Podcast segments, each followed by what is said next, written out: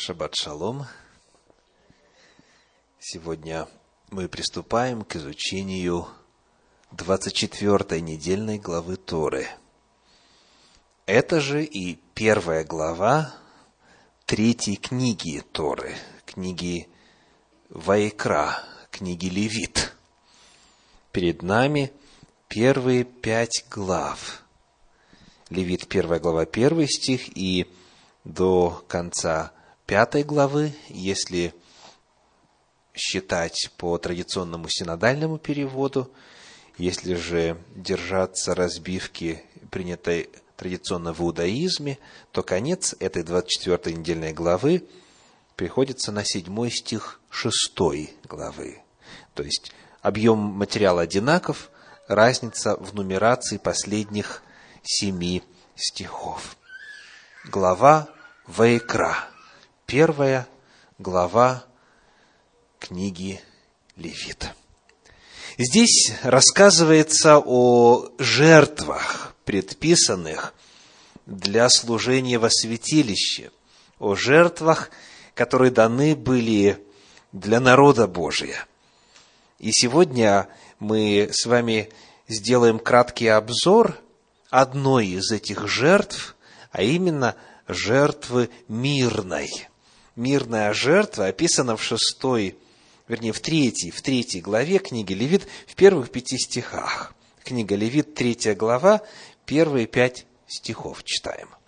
Если жертва его жертва мирная, и если он приносит из крупного скота, мужеского или женского пола, пусть принесет ее Господу, не имеющую порока – и возложит руку свою на голову жертвы своей и заколет ее у дверей скинии собрания. Сыны же Аароновы священники покропят кровью на жертвенник со всех сторон.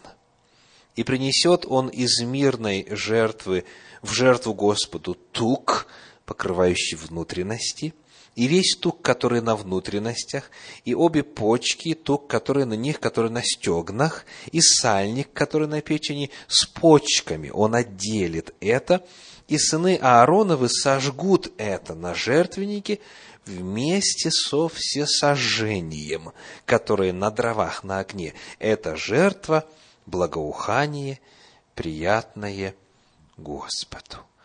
Наша цель сегодня – рассмотреть замысел Всевышнего касательно этой жертвы.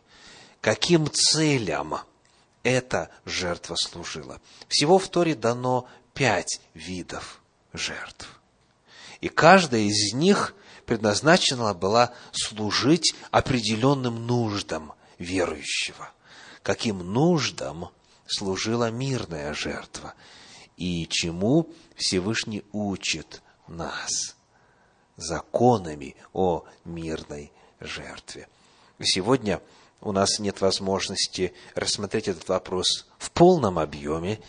Я хочу дать некоторые главные детали и главную информацию для того, чтобы получить благословение от разумения этого вида жертвы. Итак, первую очередь посмотрим на то, как она приносилась, какие ритуальные действия здесь предписаны. Мы прочитали, что от мирной жертвы отделяли весь тук, то есть внутренний жир, отделяли также почки, сальник, который на печени, и вот это сжигалось. То есть, фактически, в жертву приносился только жир – что делалось с остальной тушей? Куда ее девали? Посмотрим на седьмую главу книги Левит, стихи с 31 по 33. Левит, седьмая глава, с 31 по 33. Описывается действие священника, и сказано, «Тук сожжет священник на жертвеннике, а грудь принадлежит Аарону и сынам его, и правое плечо, как возношение из мирных жертв ваших, отдавайте священнику. жир сжигается, грудь и правое плечо священнику, это его пища, ему это принадлежит. А что делается с остальной частью туши? Седьмая глава, стих 15, книга Вайкра, 7.15. Мясо мирной жертвы благодарности должно съесть, должно съесть в день приношения ее. Отличие этой жертвы от всех прочих заключалось в том, что большую часть, практически всю тушу животного, все мясо съедал сам жертвователь. Мирная жертва – это та, которую съедал ее принесший. За исключением, повторим, груди, правого плеча и жира, который сжигался на жертвеннике. Итак, мирная жертва была, собственно, жертвой, приносимой человеком и использовавшейся самим человеком. К этому вопросу мы еще вернемся. Но дальше, смотря на общие параметры, на общую информацию касательно жертв, вот такой вопрос. Когда ее приносили? В каких случаях она была предписана? Обращаемся снова к седьмой главе книги Левит, 12 стиху в первую очередь. Книга Левит, книга Ваикра, 7 глава, 12 стих. Сказано, если кто в благодарность приносит ее. Первый случай, первая причина – благодарность. Мирная жертва была способом выражения благодарности Всевышнему за что бы то ни было. Дальше читаем 16 стих в 7 главе, Левит 7.16. «Если же кто приносит жертву по обету». Что такое обет? Это форма взаимоотношений с Богом, когда человек говорит, Господи, если ты дашь мне хорошую работу, вот с такой-то и такой-то оплатой, в таком-то и таком-то месте, то я со своей стороны сделаю то-то и то-то. Обед – это вид союза, вид обещания Богу, вид договора, при котором человек сам Богу предлагает условия. Господи, если ты меня благословишь вот так-то и так-то, то тогда я со своей стороны сделаю то-то и то-то. Так вот, жертва мирная приносится по обету, когда Бог верен со своей стороны, исполнил то, о чем человек его просил, человек выполняет свою часть и сопровождает исполнение обета мирной жертвой. И есть третья причина в этом же 16 стихе, читаю вновь первую часть, «Если же кто приносит жертву по обету или от усердия». Усердие. В подлиннике древнееврейское «недаба», «недаба» означает дословно «добровольно». Добровольно, то есть беспричинно, по собственному желанию, по собственной инициативе. То есть просто так. Нет повода. Нет повода. Повторим. Согласно Торе, в случае, когда эта жертва приносилась, это в благодарность, по обету и как у нас сказано, от усердия или добровольно, когда человек желает вот просто выразить свои чувства Господу. Приведем один отрывочек из Священного Писания, где указываются примеры того, в каких случаях эта жертва могла приноситься. Книга Псалтирь, 106 глава, мы прочитаем первые 22 стиха. 106 глава книги Псалтирь, первые 22 стиха. Славьте Господа, ибо Он благ, ибо вовек милость Его. Так да скажут избавленные Господом, которых избавил Он от руки врага и собрал от стран, от востока и запада, от севера и моря. Они блуждали в пустыне по безлюдному пути и не находили населенного города. Терпели голод и жажду, душа их истаивала в них, но воззвали Господу в скорби своей, и Он избавил их от бедствий их и повел их прямым путем, чтобы они шли к населенному городу, да славят Господа за милость Его и за чудные дела Его для сынов человеческих. Здесь описываются заблудившиеся, где-то потерявшиеся, сбившиеся с пути, те, кто голод терпел, жажду терпел, те, которые в плену у врага оказались и возвали к Всевышнему, Господь их избавил, и потому сказано, да славят Господа. Дальше, еще одна ситуация. Девятый стих. «Ибо Он насытил душу жаждущую, и душу алчущую исполнил благами. Они сидели во тьме и тени смертной, окованные скорбью и железом, ибо не покорялись словам Божьим и не брегли о воле Всевышнего. Он смирил сердце их работами. Они приткнулись, и не было помогающего, но воззвали Господу в скорби своей, и Он спас их от бедствий их, и вывел их из тьмы и тени смертной, и расторгнул узы их. Да славят Господа за милость Его и за чудные дела Его для сынов человеческих, ибо он сокрушил врата медные и вереи железные сломил.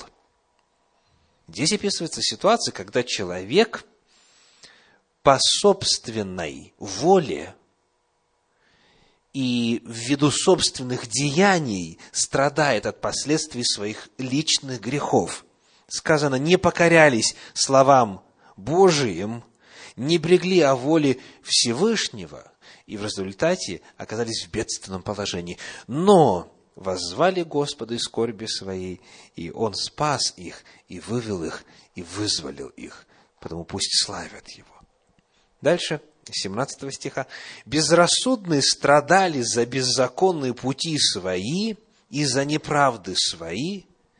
От всякой пищи отвращалась душа их, и они приближались к вратам смерти но воззвали Господу в скорби своей, и Он спас их от бедствий их, послал Слово Свое и исцелил их, избавил их от могил их, да славят Господа за милость Его и за чудные дела Его для сынов человеческих, да приносят Ему жертву хвалы и да возвещают о делах Его с пением. Здесь ситуация болезни, когда сказано – от всякой пищи отвращалась душа их, они приближались к вратам смерти.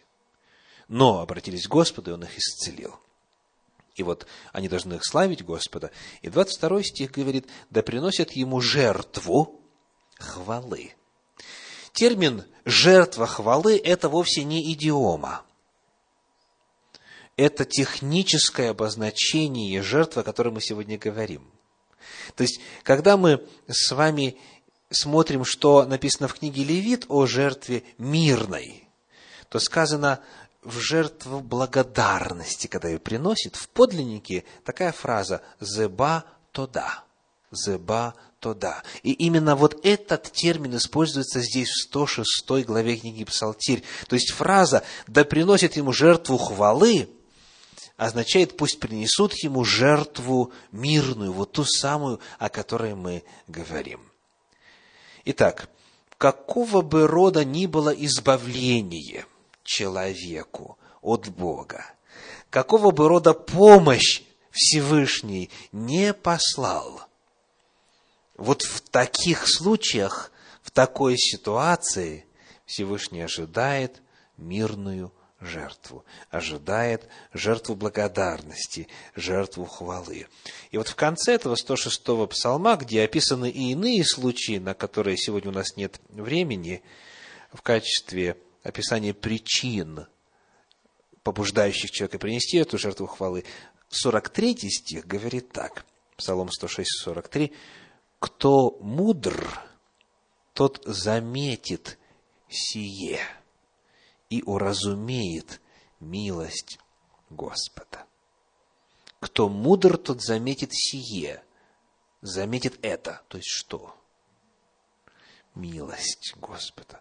К сожалению, многие люди живут, пользуясь милостью Всевышнего, получая ежедневно, ежесекундно помощь, охрану, защиту, но не замечают этого, не замечают, не обращают внимания, не разумеют, что это Бог для них делает. И вот жертва мирная, жертва благодарности дана для того, чтобы человек вспоминал об этом, видел это и воздавал хвалу Господу за это. Рассказывают о том, как однажды в городе, в древности, один богатый человек вышел на кровлю э, своего дома и наблюдал за тем, как там на улице э, люди толпами ходят и общаются, и прогуливаются, и так далее, и так далее. И вот он стал бросать туда, на улицу, монеты, золотые, серебряные и так далее. Ну, реакцию людей нетрудно предсказать, э, что произошло. Народ стал сразу же смотреть вниз, для того, чтобы найти, куда же упали эти монеты, куда упали деньги. И вот они, наклонившись туда, э, обгоняют друг друга, а, пытались собрать как можно больше. Он посмотрел на это дело, бросил еще горсть монет. Та же самая реакция. То есть никому в голову не приходит, посмотрите, откуда же, интересно, падает-то? Народ, опять же, смотрит вниз. И опять же, собирает и пытается как можно больше. И вот тогда он взял и бросил в толпу горсть камней. Народ сразу же понял, что сверху упало – и сразу глаза подняли ввысь для того, чтобы в возмущении выяснить, кто же это тут нам боль причиняет. Вот эта иллюстрация рассказывает о том, как люди к Божьим благословениям относятся. Когда хороший Бог посылает свыше, благословляет каждый день, народ не задает вопрос, откуда же это интересно берется добро в моей жизни? Задача как можно больше взять. Но когда, когда что-то недоброе случается, люди сразу, а за что мне Бог это послал? Сразу именно Бог, понимаете ли, послал. Не само собой случилось, не по глупости своей, да, не по беззаконию своему, а Бог послал. Так вот, жертва мирная в этом контексте, она обращает наш взор куда? Ввысь. Она останавливает нас – дает нам возможность остановиться и заметить, и уразуметь милость Господа в любой жизненной ситуации. Говоря о том, каким образом приносится эта жертва и что происходит дальше с принесенной мирной жертвой, давайте посмотрим с вами на книгу Левит, 22 главу, и стихи 29 и 30. Левит 22 глава, стихи 29 и 30. Это повеление, которое повторяется несколько раз касательно мирной жертвы. Читаем. «Если приносите Господу жертву благодарения, то приносите ее так, чтобы она приобрела вам благоволение. В тот же день должно съесть ее» не оставляйте от ней до утра. Я Господь. Итак, нужно было вот ту оставшуюся часть туши съесть в тот же самый день. Помните ли вы, когда мы читали первые пять стихов третьей главы книги Ваикра, какое животное там упоминалось? Третья глава с первого стиха. Крупный рогатый скот – Представьте себе задачу съесть в тот же самый день.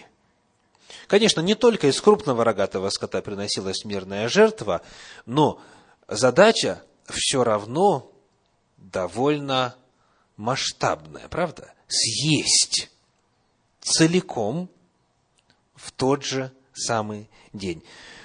Почему нужно было именно так делать? И что это означало на практике? Послушаем, как об этом пишет известный комментатор Торы Абарбанель. Цель этой заповеди – известить о чуде, говорит он. Когда владелец благодарственной мирной жертвы увидит, что ее едят только в течение одного дня – он непременно пригласит своих братьев и друзей разделить с ним трапезу и порадоваться вместе с ним. Когда же они начнут расспрашивать, что это, за что была принесена благодарственная жертва, он ответит им, за чудеса и знамения, которые соделал со мною Господь. И дальше троеточие увидев у себя в доме большое количество мяса и хлеба, и зная, что все это надлежит съесть в течение лишь одного дня, он непременно пригласит на трапезу своих многочисленных знакомых и друзей, дабы ничего не осталось на завтрашний день. Согласно этому комментарию и э, описанию того, как мирные жертвы приносились, в действительности это был общественный праздник – когда Господь сотворил милость человеку, помог ему, благословил его и так далее, тогда задача стояла об этом рассказать как можно большему числу людей. То есть пригласить людей, чтобы они порадовались вместе с этим человеком. И таким образом практический урок для нас еще один. Когда Всевышний нас благословляет, это держать в себе нельзя. Нельзя скрывать от окружающих Божью милость. Если вы знаете, что Всевышний благ к вам, расскажите об этом. По крайней мере, тому, кто рядом находится. Для того, чтобы информация о Божьей благости, она постоянно ширилась, чтобы люди могли слышать вот это свидетельство реальной Божьей силы в вашей жизни. В 115-м псалме в стихах 7 по 10 эта мысль раскрывается так. 115 Псалом, стихи 7 по 10. «О Господи, я раб Твой, я раб Твой, сын рабы Твои. Ты разрешил узы мои. Тебе принесу жертву хвалы» жертву благодарности. И имя Господне призову, обеты мои воздам Господу пред всем народом Его, во дворах дома Господня, посреди тебя, Иерусалим, Аллилуйя. Итак, когда человек Господу отдает обет, когда он приносит жертву, а, эта жертва приносится как? Принародно. Сказано, пред всем народом его воздам обеты Господу посреди тебя, Иерусалим. То есть, очень важный элемент жертвы мирной заключался в провозглашении, в свидетельстве о том, что соделал Господь э, всем вокруг. Вот чему учит мирная жертва. И еще один элемент, очень важный. Книга Второзаконие, книга Деварим – 27 глава, 7 стих. Второзаконие 27.7 описывает жертву мирную. «И приноси, сказано, жертвы мирные, и ешь там, и веселись пред Господом Богом твоим». Итак, чем сопровождается мирная жертва? Весельем. То есть это трапеза, это праздник – это праздник, и на празднике нужно веселиться. Таким образом, веселье, радость должна выражаться вот в контексте мирной жертвы. И э, пророчески очень интересно об этом говорит Иеремия, пророк в 33 главе, в 11 стихе, Иеремия 33, 11, «Опять будет слышен голос радости, голос веселья, голос жениха и голос невесты, голос говорящих, славьте Господа Саваофа, ибо благ Господь, ибо вовек милость Его. И обратите внимание, и голос приносящих жертву благодарения в доме Господнем, ибо я возвращу плененных сей земли в прежнее состояние, говорит Господь. Иеремия пророчествует об эпохе Вавилонского плена и о том, как Всевышний по милости своей вернет народ снова на землю Израилеву. И когда это произойдет, будет снова слышен голос радости, веселья, жениха и невесты, голос говорящих «Славьте Господа». И очень важно, что о приносящих жертву мирную будет слышно. Еще раз читаю, голос будет слышен, голос приносящих жертву благодарения. То есть, если у человека милость от Господа состоялась, если он об этом знает, то об этом люди вокруг услышат, он будет веселиться. Итак, радость. Мирная жертва учит нас радоваться пред Господом. А, а не так, как э, в некоторых иных конгрегациях, когда э, приглашают Господа славить, имеется в виду, что э, нужно всего-навсего достигать задачи синхронно отверзать уста под ритм мелодии. И все. Больше ничего не движется, только уста. Только уста. Когда Бога славят, тогда все движется. Когда Господь, например, вот послал избавление э, народу своему, когда вывел его из э, египетского рабства, и когда армия фараонова потонула в море. Помните, что произошло? И взяла Мариам, сестра Моисея, пророчица, тимпан, и за ней последовали женщины, и у нас так интересно сказано, лаконично завуалировано, с ликами стали славить Господа.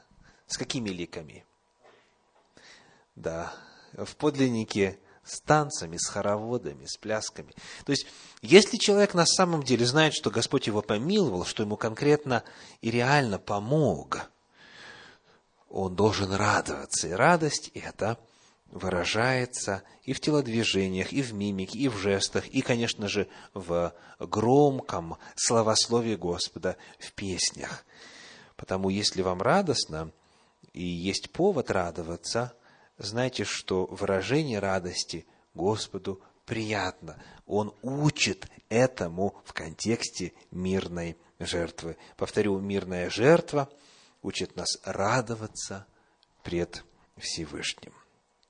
Итак, сегодня мы кратко рассматриваем главные элементы значения и практического смысла мирной жертвы. И мы выяснили, что эта жертва уникальна тем, что ее съедал сам жертвователь, большую часть. Дальше ее приносили когда? В благодарность, по обету и просто так, от усердия. Ее нужно было съесть в тот же самый день. И чтобы эту задачу выполнить, нужно было пригласить всех. Всех. Накрывался стол, и начинался праздник.